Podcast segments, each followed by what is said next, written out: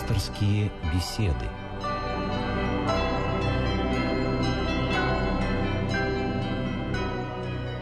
В эфире еженедельная программа из цикла «Мир. Человек. Слово». Наш пастор сегодня священник Владимир Соколов. Здрасте, отец Владимир. Добрый вечер.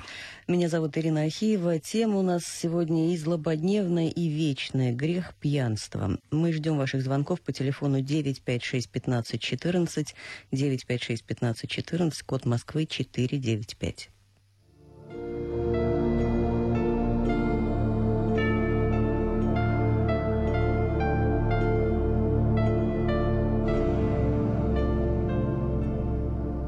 Сначала, если позволите, небольшая историческая справка, буквально на минуту по поводу истории пьянства на Руси. А, авторы эти, этой справки исторической признают, что проблема недостаточно хорошо исследованная. Мнения весьма противоречивые по этому поводу. Некоторые исследователи считают пьянство привнесенным явлением и привнесли э, пьянство в Россию, как считается, в XI веке. Кто-то утверждает, что пагубное пристрастие наших предков к вину уходит в еще более э, древние времена. Вот преподобный Феодосий Печерский, э, живший в XI веке, рисует ужасающую картину Одни ползают на коленях, будучи не в состоянии стоять на ногах, другие валяются в грязи и навозе, ежеминутно готовые испустить дух. Конец цитаты. С XVI века в России начали открываться кабаки, вот в XVIII веке посол датского короля писал, тоже ужасное э, описание, всюду, где бы мы ни проходили или не проезжали, на льду реки и по улицам лежали пьяные, вывалившись из саней, они отсыпались в снегу, и вся окрестность напоминала поле сражения, сплошь ус усыпанное телами убитых. А в XIX веке в России было около 150 тысяч кабаков на 30 тысяч школ. И э, к XIX же веку э, относят э, начало употребления в России крепких алкогольных напитков, потому что тогда началось заводское изготовление спирта. И на смену вину, пиву, браге, медовухе пришла водка. Русский психиатр Сикорский писал по этому поводу, раньше было пьянство, а с XIX века начался алкоголизм. Ну а в XXI веке эта цифра всем уже известна в России приходится на каждого из жителей нашей страны 19 литров спирта, включая младенцев и глубоких стариков. То есть каждый из нас, хочет не хочет, должен выпить 76 бутылок водки в год. Картина ужасная. А, ну, риторический вопрос, понимаю, почти риторический. А, разве можно что-то с этим сделать, с такой традицией питья? Можно когда мы поймем, почему вообще возникает пьянство, почему возникает пристрастие. Вот почему люди пьют, действительно? Вы знаете, ведь э, мы с вами э, ищем духовные ответы. Сейчас можно пойти по пути, э, ну, скажем так сказать, наркомании, привести это к легкому наркотику, к которому человек привыкает. Это действительно так. Но это Но, же болезнь все-таки. Ну, болезнь прежде всего духовная. Почему я сейчас попытаюсь объяснить? Дело в том, что э, в Евангелии, в деяниях рассказывается о том, когда апостолы получили Святого Духа, то их состояние для внешних наблюдателей очень было похоже на опьянение. И все думали, что они опились вина. Понимаете, действие Духа похоже на действие вина. Но вот как гласит один из законов логики, что сходство не есть тождество. Вот это только внешнее сходство, но это не тождество. И потому люди жаждут пребывать в духовной радости, жаждут. Но то, чем они заменяют эту жажду, это есть суррогат. Это есть нечто похожее, но это не есть опьянение духом. Человек, конечно, жаждет этого. Ну, и прельщается он прежде всего, на мой взгляд, поэтому – но э, прельщается и потом привыкает к этому. Потому что пьянство, кроме того, что это болезнь, и болезнь духовная, это еще вредная привычка, которая переносится на быт. Она, э, алкоголь входит в метаболизм, он становится частью метаболизма. И тогда человек уже становится полностью зависимым от вина. Он, э, вино становится его идолом, становится его привязанностью, а стало быть, заменяет место Бога. И поэтому оно не противоречит духовному э, деланию. Ну так может э, ввести сухой закон, запретить вообще? Вы понимаете, дело в том, что вот если мы этот вопрос решаем духовно, то в духовной жизни все делается свободно. Можно. Возможно, что это как какая-то временная мера э, будет э, как-то способствовать. Но я скажу вам так, что вот же по опыту э, это, в других странах, например, в Финляндии, сухой закон, да. они приезжают сюда, а потом их на пароме встречают с инвалидными колясками. Да, известная история. Вот, известная история, да. Значит, э, дело не в простом э, запрещении, а в сознательном прекращении этого. Поэтому мне кажется, что должна быть широкая такая просветительная кампания, когда людям будут объяснять не только вредное воздействие э, вина на здоровье, на внутренние органы, на общественную жизнь, на семейную жизнь, на дорожно-транспортные происшествия, в общем, на все, что мы, так сказать, встречаем как последствия пьянства, а когда им будут объяснять, что это становится препятствием, и главным препятствием вообще для просто благодатной, нормальной, радостной жизни здесь и препятствием для того, чтобы войти в вечную жизнь. Ибо сказано, что пьяницы Царствие Божие не наследуют.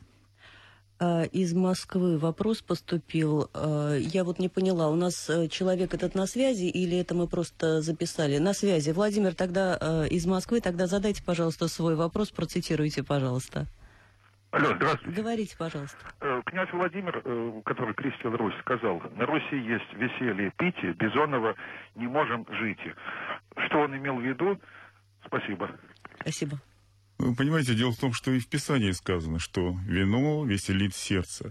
Поэтому э, то, что мы сейчас вот зачитывали как историю э, некого, так сказать, возникновения пьянства, речь шла об опьянении, не о пьянстве, как таковом. Потому что раньше не было э, крепких напитков, во-первых. Во-вторых, русский человек, как известно, очень устойчив к алкоголю. Например, в японском энциклопедическом словаре написано «смертельная доза алкоголя – один литр». И в скобочках «только не для русских». Значит, это тоже уже опыт некоторый. Поэтому, чтобы человеку русскому спиться, ему нужны были огромные дозы, и ему нужны были крепкие напитки. Вот когда появились крепкие напитки, тогда появилось серьезное пьянство и алкоголизм появился. Вот и это тоже в исторической справке мы сейчас с вами услышали. Поэтому то, о чем говорит Владимир, это была детская забава. Вот, во-первых. Ну, а во-вторых, э, э, это из его уст прозвучало, но это не означает, что это истина в последней инстанции. Ибо для нас есть другая истина, которая тоже нам и в Ветхом Завете э, нам написано, там сказано, не прикасайся к вину, ибо оно укусит тебя, яко аспид. А апостол Павел говорит, не упивайтесь вином, в нем бы есть блуд. Поэтому кто более авторитетен, апостол Павел или князь Владимир? Да, и потом, я, я не уверена за точность цитаты, по-моему, в послании к Коринфянам говорит, говорится, что пьяница не войдет в Царствие Небесное. Да, то, что в Царствие Небесное не войдут, я уже потом сказал, да, и процитировал Писание. Знаете, меня больше всего, э, ну, скажем так, пугает э, то, что вот пьяный образ жизни, он э, передается по наследству. Я просто это могу наблюдать вот в, в собственном подъезде. А, когда дама, ну, она моя ровесница, она моя одноклассница была в свое время, да, у нее родители были, ну, очень пьющая семья. Но я просто помню ее в школе, какая она была а, такая заводная, очень умная, очень а, такая способная к обучению девочка. Вот, она была заводилой у нас, она была старостой, да, вот пока она была в школе, она, что называется, росла. Но как только она ушла из школы, вот из э, этих каких-то рамок, да, тогда, тогда приличие, не знаю, не знаю чего, вот, она стала, она просто скопировала этот образ жизни своих родителей. А, вот, теперь к ужасу, да, э, нашему, а, ее дети копируют ее образ жизни, потому что там, ну, там постоянное просто пьянство, и мне С одной стороны, э, нам всем это, ну, соседям это все доставляет э, очень много неприятностей, да, неудобства. А с другой стороны, э, мы просто вот с ужасом наблюдаем, как человек на протяжении вот всей своей жизни деградировал. Вот. И здесь идет речь и о духовной деградации, и о деградации физической, потому что это же отражается в первую очередь на здоровье, и на твоем здоровье, и на здоровье твоих детей, внуков и так далее. То есть ты делаешь алкоголиками, а, ну, в данном случае получается, что родители этой моей одноклассницы, да, они сделали алкоголиками, да, или пьяницами, не дай бог, алкоголиками. Я надеюсь, что этого не будет, да, своих внуков фактически. Ну, это так, да. Ну, в общем, это общеизвестные вещи. Э, вот. Но мне хочется сейчас поговорить о том, что мало известно нашим слушателям. Вот. Не только о влиянии на здоровье, но, оказывается, это влияет вообще на генетику. Поэтому, ну, кроме, кроме говорю, атмосферы, да. вот этой атмосферы и примера, это еще впрямую на физиологическом уровне может как-то генетически наследоваться. Это вопрос-то мало исследованный. То есть вы имеете в виду склонность к алкоголизму? Склонность к алкоголизму, она, возможно, так сказать, будет как-то передаваться генетически. Во-первых. Во-вторых, сегодня уже есть такие способы исследования. Ну, они были случайно, так сказать, замечены Например, когда фотографируют, вдруг возникают какие-то эффекты. Вот недавно было, был такой случай в Загорске, а, в Сергиевом посаде нынче. А, значит, люди вдруг заметили какое-то такое сияние над домом. И пошли, и увидев это сияние, сфотографировали его. Просто сияние сфотографировали. Mm-hmm. Вот. А на фотографии вдруг вывелся образ ангела и такой светящийся шар, и образ какого-то темного демона. Они пошли э, по этому дому расспрашивать. В одной из квартир только что скончался человек. Вот поэтому фотографии фиксируют некоторые моменты, которые мы не фиксируем. Даже есть некоторые исследователи, которые занимаются этим специально. Э, вот э, в интернете есть там целый сайт такой, Софии Бланк. Угу. Она делает фотографии в инфракрасном излучении. Так вот, оказывается, пьющие люди окружены огромным количеством вот этих существ. Э, рогатых и хвостатых. Это объективно фиксируется. И заметьте, что пьяницы, которые спиваются, у которых есть э, белая горячка, такая болезнь уже от, от алкоголя, они почему-то все видят бесов. Если это галлюцинации, ну, то почему они не разные? Допиться до да. зеленых чертей, да. Ну, это правильно, да, так говорят. Но я другой момент хочу подчеркнуть, что они видят одно и то же. Почему-то они все видят бесов. А если это галлюцинации, ну почему у него галлюцинации, скажем, не э, какие-то не другие? Если в этом ничего плохого да. нету, да. Да. А у нас еще один слушатель на, телеф... на телефонном проводе. Москва. Здравствуйте. Мы вас слушаем. Добрый вечер. Добрый, добрый вечер. Студия, добрый вечер. Ведущим. Вы знаете, я чуть-чуть не согласна вот, и с гостем, и с ведущей. Конечно, я говорю, наследственное, безусловно, имеет, но я являюсь, вернее, знаю неоднократные примеры, когда в семьях пьющих вырастают прекрасные дети. Ну, это никто не отрицал. К, к, к алкоголизму.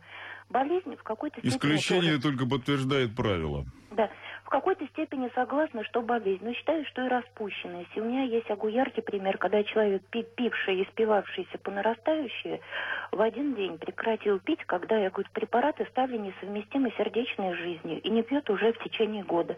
А вообще считаю, что, конечно, я говорю, чтобы пьянство победить, надо всем миром на эту проблему наваливаться. И самое главное, детей воспитывать и в школах, и в детских садах. То есть с малых ногтей прям прививать культуру потребления. Потому что без этого никуда. Я совершенно согласна, потому что э, с тех пор, как у нас стало модно пить пиво, э, благодаря рекламе, благодаря всему остальному, э, я думаю, что мы потеряли очень много молодых людей. Это так, да. Причем пиво, оно создает особую зависимость. Да. И оно особо вредно. А, раз уж на то пошло, я просто хотела... В кои-то веке у нас перед программой пришел, а, пришло письмо в тему, что называется, от Сергея Евменина. А, ну, во-первых, он нас призывает громче говорить об этом, о пьянстве. Если власти не слышат стенания стариков, матерей, брошенных детей, вдов, которые погибают от этого недуга, от поразившей, как раковая опухоль, Россию. Ну, э, имеется в виду пьянство. А на самом деле мне вот, э, вот это письмо напомнило, не помню чью цитату, кто-то из, то ли из классиков, то ли из древних, говорил, что когда ты подносишь стакан с водкой к губам, пойми для себя, что ты пьешь слезы своей жены, своих детей, своих родителей. Вот. Мне кажется, что в этом есть какая-то правда. Но мне в этом письме еще понравилась очень э, здравая, по-моему, мысль. Э, слушатель наш говорит о том, что крест трезвости нести очень трудно в нашем обществе. Как вы считаете, это действительно так? Или это вот э, из серии «ты меня уважаешь, ты меня должен выпить», или это уходит все-таки? Знаете, дело в том, что я считаю как раз легко его нести. Я не употреблял алкоголь ну, до 45 лет вообще. Просто даже на праздники не употреблял. Ну, вы мне это было легко, без, без всякого труда я это делал. Вот, поэтому я считаю, это зависит от воспитания в значительной степени. Э, у меня был такой случай, что отец меня однажды наказал, причем очень сурово угу. наказал. Так он у меня был из деревни, и поэтому у него был, был такой деревенский метод воспитания – Значит, он меня серьезно побил угу. ремнем. Э, за то, что я был просто в компании своих сверстников, и они меня попросили передать бутылку вот отсюда туда. И то когда, вы просто взялись Я бутылку. просто взялся за бутылку и, и протянул ее. А в это время моя мама с балкона сказала, Володя. И я был замечен. И за это был избит. У меня какая-то была обида на отца. Но, знаете, вот мне этого наказания хватило. На всю жизнь. Да, на всю жизнь. Вот, поэтому, знаете, вот даже такие парадоксальные методы, э, вот они помогают. Э, современному человеку нужна встряска. Вот детям нужна строгость в этом отношении. Им необходим запрет на этот. Да, безусловно, должны быть табу. В нашей жизни да. должны быть... Потому что они еще не могут сознательно к этому отнестись. А дети, они подражают взрослым. И когда везде они видят пьянство, куда ни заглянут, по телевизору, в кино все пьют, да. все курят, э, наркотики принимают. И когда со всех стендов и на, все, на всех витринах магазинов выставлен ассортимент любой, какой только можно, значит, соответственно, ребенок почти не имеет права выбора. Да. Да, и он 956-15-14 наш телефон. У нас есть звонок из Ростова. Здравствуйте, мы вас слушаем. Здравствуйте. Добрый Скажите, вечер. пожалуйста, у меня такой вопрос. Насколько близка нравственная позиция церкви и государства? Вот у меня взгляд такой на это дело, что дорога многих и многих россиян близка к дороге на Содом и Гамору. Особенно помогают в этом деле средства массовой информации. А все-таки церковь к этому можно сказать, относится лояльно. Как можно, вот, э, допустим, Иоанн Кронштадтский говорил, что молчанием предается Бог. Спасибо большое за... Спасибо вам. Да, ну дело в том, что э, вот мы сейчас с вами говорим, ведь вот сейчас в эфире мы говорим, поэтому мы не молчим. И, э, соответственно, ваш упрек не, не принимаем. Во-первых, а во-вторых, э, церковь никогда и в данном случае и сегодня не относится лояльно к Содому и Гаморе. Э, она в наше время, когда, знаете, такие, например, грехи чисто содомские э, становятся нормой жизни, и она все равно называет их грехами. Даже рискуя быть белой вороной в этом вне политкорректности. Да, вне политкорректности. Поэтому я бы сделал поправку к вашему Эм, комментарию. Потому что дело в том, что, конечно, трудно в наше время, когда это становится нормой, говорить о другой норме.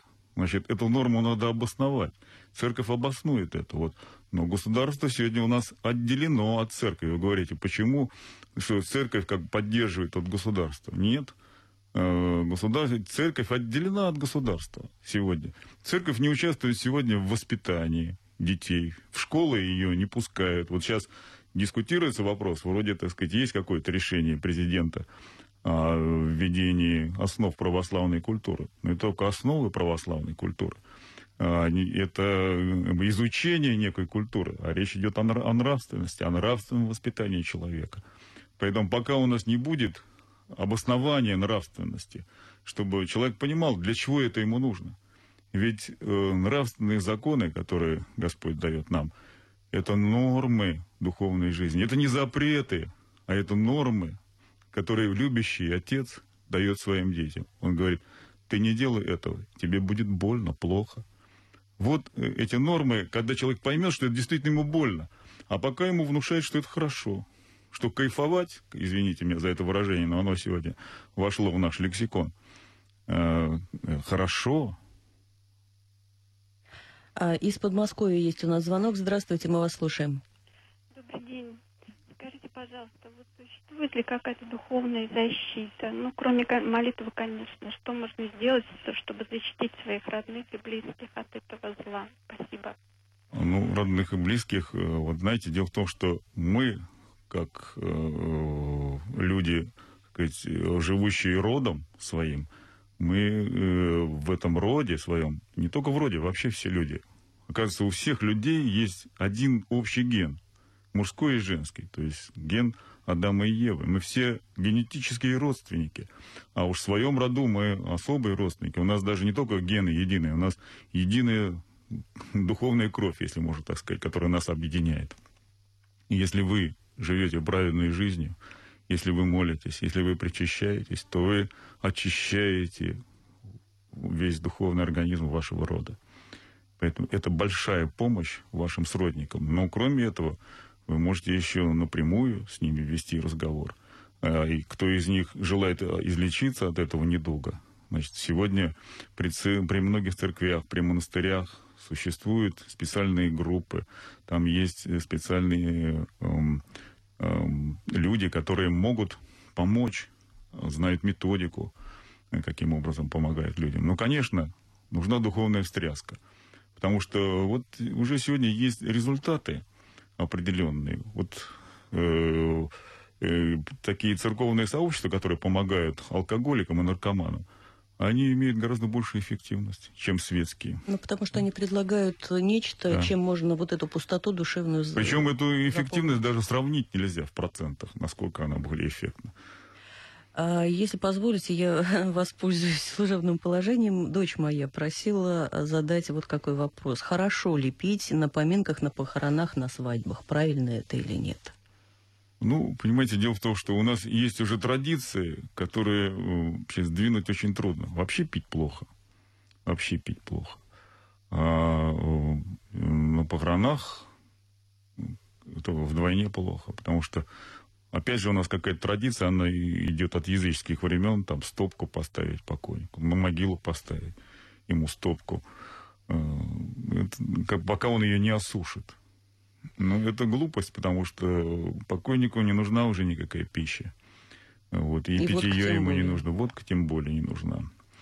Видимо, последний уже звонок из Тольятти. Здравствуйте, мы вас слушаем. Здравия желаю, Иринушка, батюшка Владимир. Здравствуйте. Я Игорь из Тольятти. Вот у меня опыт есть такой, что пап мой с 30-го года рождения, он пил всю жизнь. В 92-м году вцепился в Библию, и все, и перестал.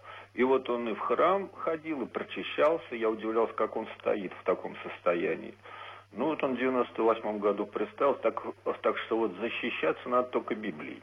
И еще я хочу сказать. Пьянство – это э, явление древнее и всем известное со времен Ноя. И, и Лот тоже был споен своими дочерьми. Поэтому это всем известно, и многие с этим борются. А у нас вызов времени. Вот э, электромагнитные излучения, которые сейчас вошли в быт – это лет 10 в Европе и лет 5 у нас. И эта вещь разрушает очень сильно человека. И это явление неизвестное и не исследовано, и никто на него внимания не обращает. А в Москве есть Институт электромагнитной безопасности. А, мы поняли. Я не а, понял вопрос. Да, ну просто человек хотел рассказать историю о том, как Библия помогла его отцу э, бросить пить, ну и, видимо, считает, что вот эти электромагнитные поля гораздо больше э, вреда наносят нам. Ну, мы просто не знаем э, да. по-настоящему вредность их. Но я думаю, что вот сегодня, так сказать, наша технологическая цивилизация, она зашла в некий, в некий тупик действительно вот вся Земля покрыта сетью таких излучений. И э, из-за того, что мы уже не можем обходиться без этих приборов тут, очевидно, надо как-то э, в другой технологии решать эти вопросы. Может быть, как-то биотехнологии создавать да. на этой основе. Э, вот, то есть перед нами стоит серьезная да. проблема. 60-е, 70-е годы очень модна была наука бионика, вот, но потом что-то очень все это за, э, замолкло, когда соединялись вот э, животные какие-то, назовем это технологии, да, и техника непосредственно. Но мы отвлеклись от э, темы нашей э, беседы сегодняшней. Э, вот возвращаясь к традициям, ну вот у, у того же Алексея Толстого описывается свадьба Петра Первого, где жениху и невесте э, не то что пить, да, и есть не давали в брачную ночь. А, в принципе, подготовка к свадьбе, она подразумевала ведь и сейчас подразумевает а, к церковному браку пост, молитву, причащение и так далее. Вот. Но самое главное, не давали ни в коем случае пить, потому что думали о том, что родится. Да, это правильно. От этой пьяной брачной ночи.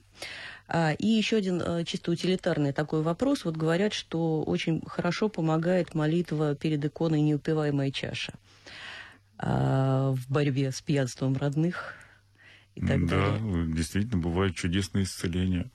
И в нашем храме регулярно проводятся молебны возле этой иконы. И очень многие люди приходят и действительно говорят о том, что это помогло им в борьбе с этим недугом. Это, я думаю, дополнение к вопросу нашей слушательницы о том, а, а, какие, а, как, какая может быть духовная защита. К сожалению, наше время кончилось, у нас наши полчаса истекают. Через неделю в это же время снова выйдут в эфир пасторские беседы, и они будут посвящены еще одному нашему греху – курению. Сегодня с вами был отец Владимир Соколов. До свидания.